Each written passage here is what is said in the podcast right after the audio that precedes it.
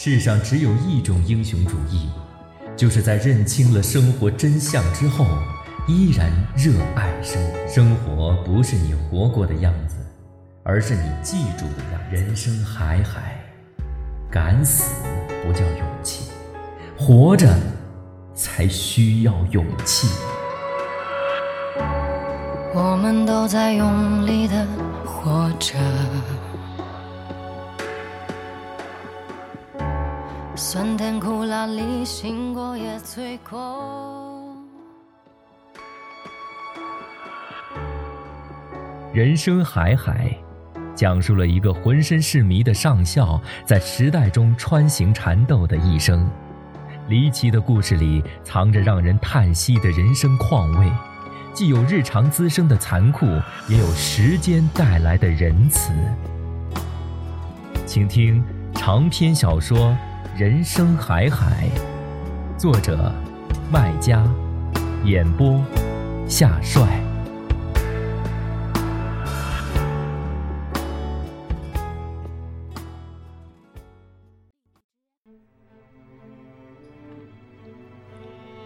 上校消失了，小瞎子哑巴了。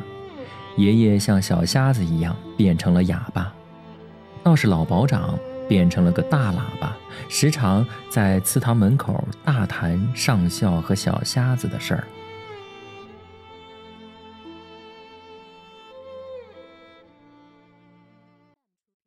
第十五集，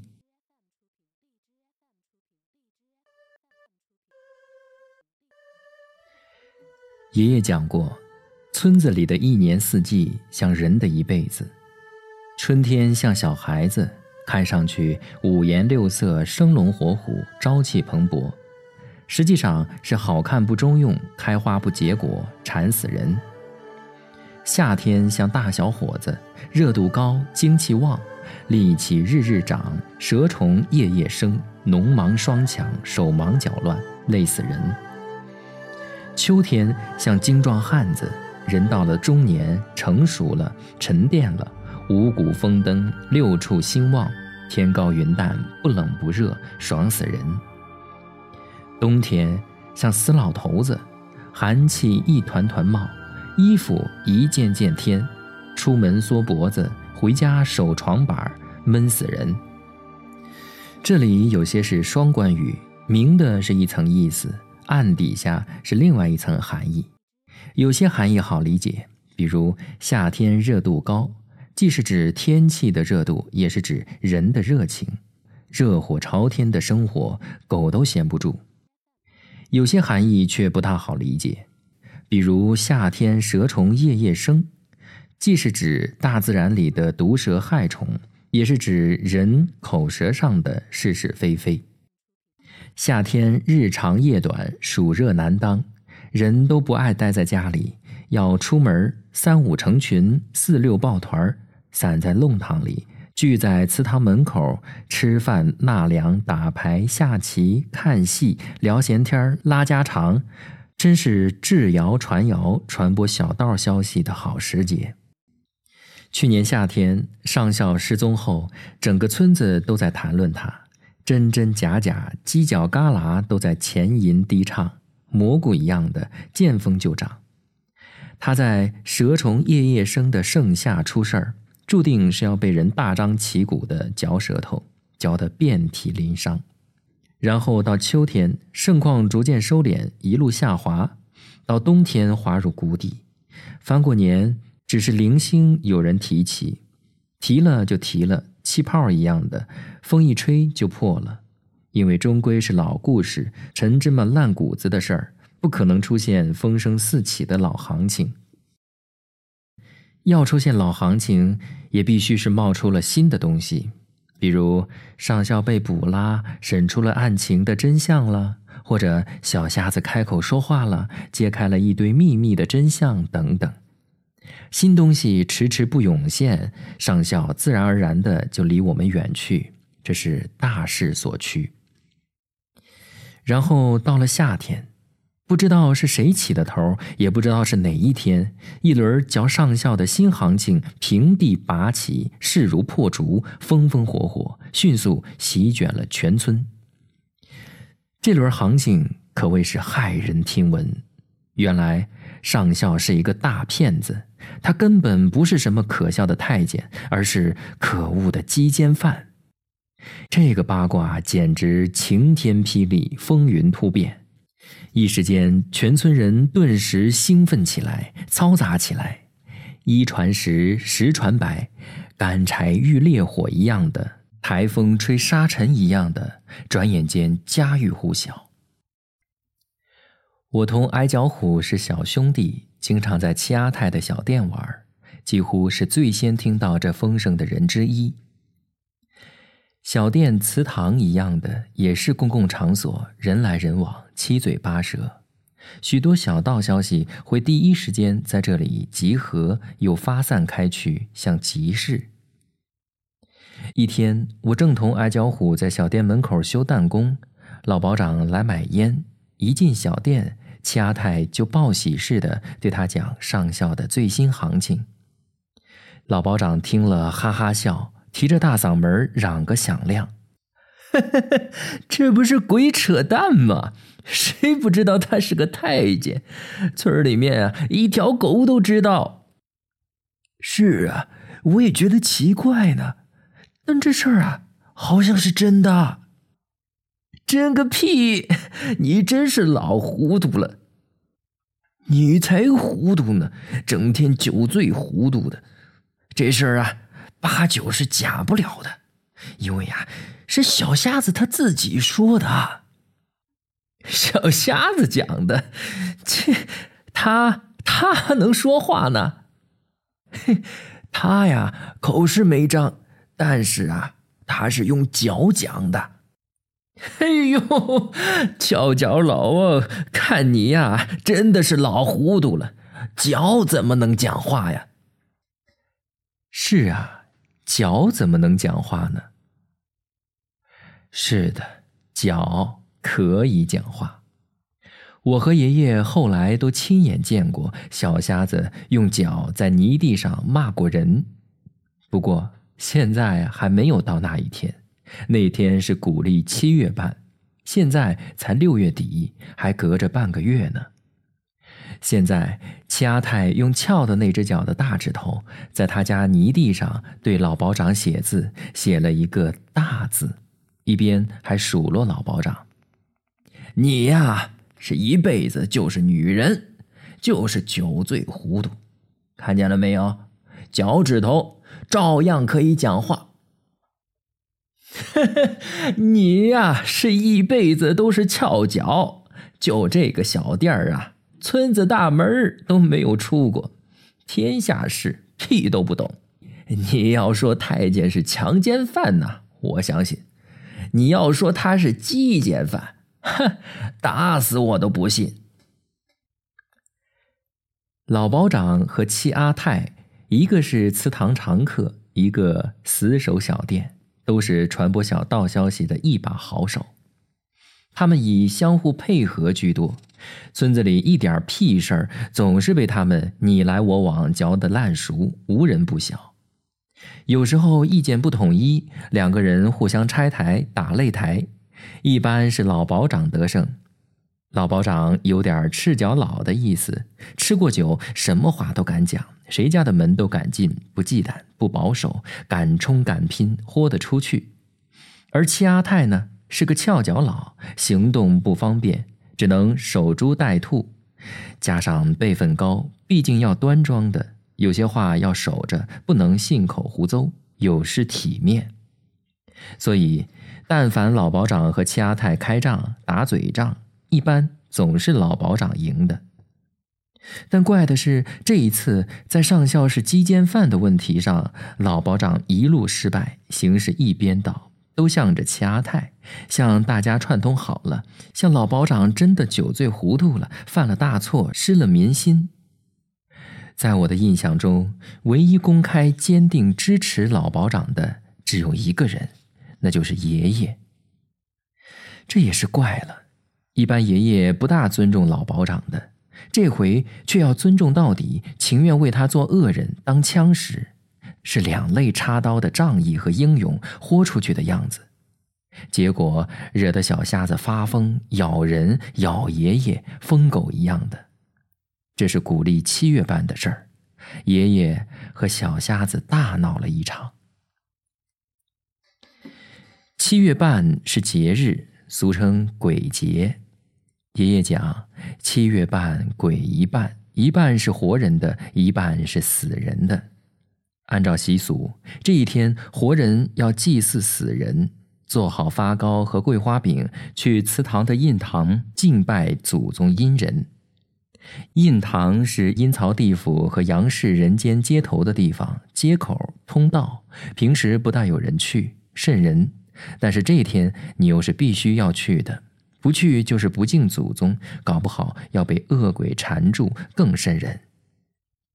一般人家都是要派人去的，去的多为老人、孩子、妇女。中午去的人最多，最热闹。热闹时，印堂里都是人，像筷筒里的筷子一样插满了，挤挤一堂，嗡嗡嘤嘤的，就有一种危险似的，像祖宗马上要破壁而出，房子马上会塌掉一样。爷爷专挑中午去，带着我去凑热闹。祠堂门口人来人往，空气里全是桂花和米酒的香气，浓厚的醉人。日头正中直射下来，收到阴影里，阳光铺满了空地，放着光芒，刺眼，赤赤的热。进门前，我看到小瞎子坐落在祠堂的侧门前，前面放着一只簸箕。盛着十几块发糕和饼子，大大小小，形形色色，一看就是多家人送的。小瞎子以前是可恨，现在是可怜，废人一个，有爹没妈，爹又是个瞎老，肯定是做不来发糕和饼子的，所以有善心人送他。小瞎子这时节去，也是去要这份善心的。爷爷讲：“哎。”行事造人，人造孽。现在呀，小瞎子被造成了一个只要肚子不要面子的人喽。敬完祖宗出来，爷爷没有直接回去，而是走到小瞎子面前，从自己的簸箕里取出了两块发糕和一个饼子，放入了小瞎子的簸箕里，然后问他：“你讲上校是鸡奸犯是怎么知道的？”小瞎子呜里哇啦一通，当然是听不懂的。爷爷讲：“这样吧，我问你几个问题，很简单的，你只要你只要点头或者摇头就行。”小瞎子点点头。爷爷问：“你讲他是鸡奸犯，他是不是鸡奸你了？”小瞎子摇摇头，爷爷又问：“那你有没有看见他击奸谁了？”小瞎子又摇头，爷爷提高声音一通笑，吸引更多的人瞩目围观。等人围上来之后，爷爷开始正儿八经的对小瞎子宣讲：“这就古了怪了。”鸡奸犯又不是瞎子、瘸子、瘫子、赖子、傻子，是可以看出来的。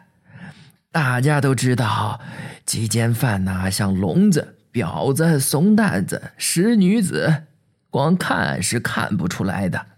他呀，是一种暗病，看不见、摸不着的毛病、怪病。他既没有鸡奸你。你也没看见他击奸谁，那你凭什么讲他是鸡奸犯？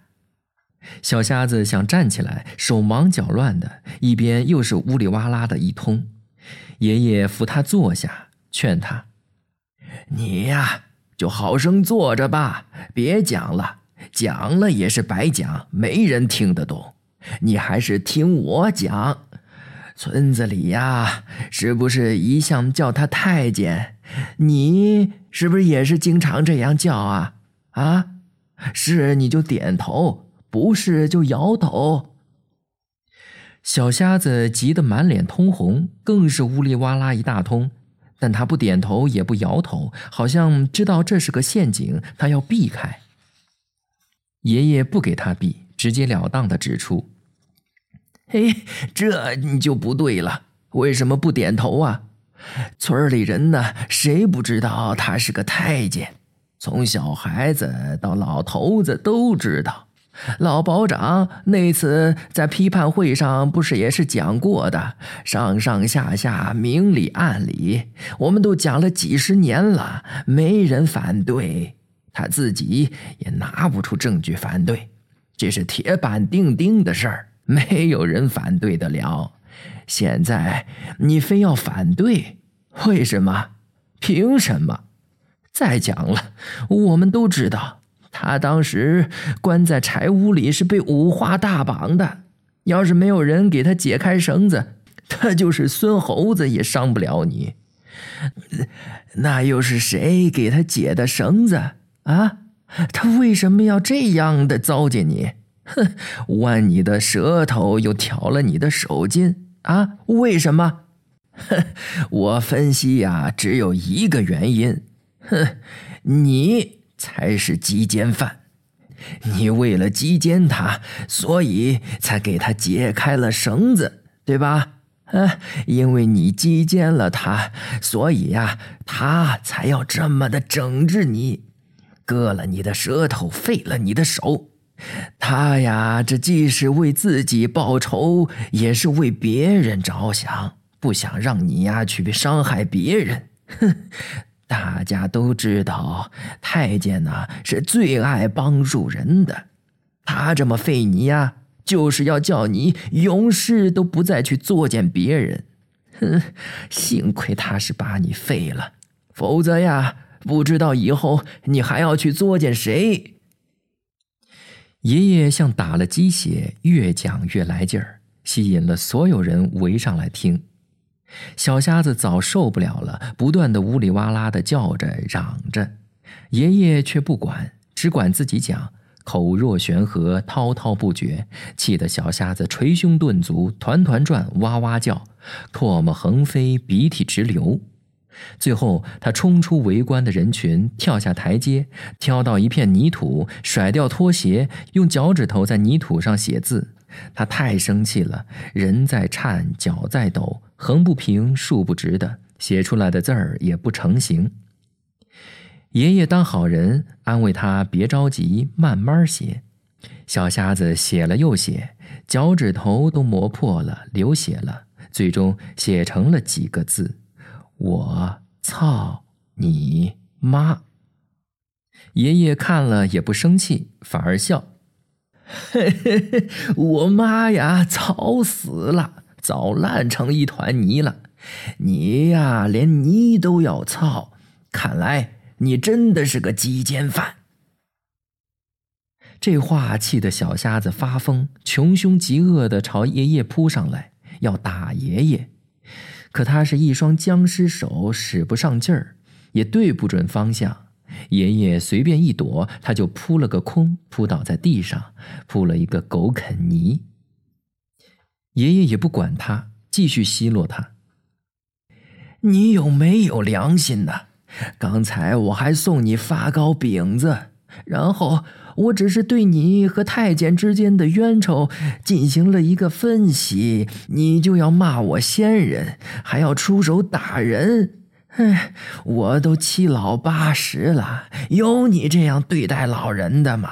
啊，就算我分析的不对，讲错了，你也不能这样对一个老人呐！又是打又是骂的，有话啊，好好讲嘛！凭什么耍流氓啊？谁不知道鸡奸犯呐就是流氓犯？凭你今天的这个流氓相啊，我就认定。你就是个鸡奸犯。我知道强奸犯，但不知道鸡奸犯。我曾经问爷爷什么是鸡奸犯，爷爷剜了我一眼，责备我不该关心他。爷爷讲，这可是个最下流的肮脏东西，别挂在嘴上，丢人的。看样子，听口吻，好像比强奸犯更下流，比太监更丢人。这算很下流丢人的了吧？可爷爷为什么要在上校是鸡奸犯的问题上这么认真呢？我觉得奇怪。我觉得小瞎子讲上校什么，就让他讲去好了，跟我们家有什么关系呢？反正上校已经逃走了，讲什么他也听不到，等于白讲。更让我不理解的是，爷爷口口声声讲说要我们以后不准提上校，禁止提，他自己居然在大庭广众面前提。而且，显明了是在帮他讲好话，这不是自相矛盾吗？自找麻烦呀！我对爷爷的做法充满了疑问。事实上，后来发生的一系列事情，我都不大理解得了，事情变得越来越古怪。首先，从七月半那天起，爷爷时常去小店、祠堂、理发店、裁缝铺这些人多的地方讲，四面八方的讲，小瞎子是鸡奸犯，鸡奸了上校等等。从爷爷挑的时间、选的地点、讲的话等众多方面看，他不是随便这样讲的，他是有计划、有预备、有目标的。目标就是要给小瞎子贴上一个罪名，他是鸡奸犯。鸡奸了上校。爷爷一向口才好，脑筋也灵，一事一例讲明道理，立下证据。比如那天晚上，小瞎子为什么要支走其他的红卫兵，只留下他独个人去审问上校？以前胡司令审人不是这样的，平时公安审人也不是这样的。他为什么要这样做呢？就是心里有鬼，想做见不得人的事儿。又比如。以前只听说男人偷看女人上厕所，小瞎子却偷看上校上厕所。这个矮脚虎和我都可以作证，我们在场。又比如，小瞎子为什么会得这种怪病，喜欢男人？这跟他倒霉的命有关。他生下来没有被女人疼爱过、养过，一天都没有，所以骨子里头是恨女人的。又比如。小瞎子从小吃羊奶长大，找吃什么补什么的道理，他补的是畜生的那一套，血液里是畜生，不是人。讲完小瞎子，又讲上校，讲他年轻的时候如何乱搞女人，如何把自己搞成了太监，等等种种旧事，沉渣泛起。爷爷讲的这个那个，总归是一个方向，一个效果。要帮上校洗清鸡奸犯的恶名，把恶名带到小瞎子头上，带牢扣紧。在我看来，爷爷讲的那些十分有道理，像孙悟空头上戴着的紧箍咒，每讲一遍，紧箍就会紧一轮，牢牢地箍在小瞎子的头上。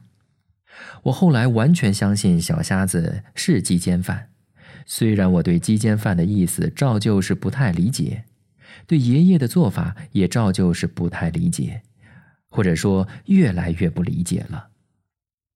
真的，每次听到爷爷讲这些，我心里总是冒出一个声音：“爷爷，谁是鸡奸犯，跟你有什么关系呢？犯得着你这么认真吗？这么费尽心机的，到底要干嘛呀？”其次，尽管爷爷为这事儿费尽心机，但效果总不见好。爷爷像遇到了个强大的敌人，但你又不知道敌人是谁，在哪里。敌人神出鬼没的，赶不尽，杀不绝。敌人像风一样的在弄堂里穿来穿去，去了又来，一波一波的，一阵一阵的。到了八月初，这股风突然就变得强劲，台风一样的，灾难一样的，来势汹汹，连风带雨，把爷爷。带老保长都浇成了一只落汤鸡，洋相尽出。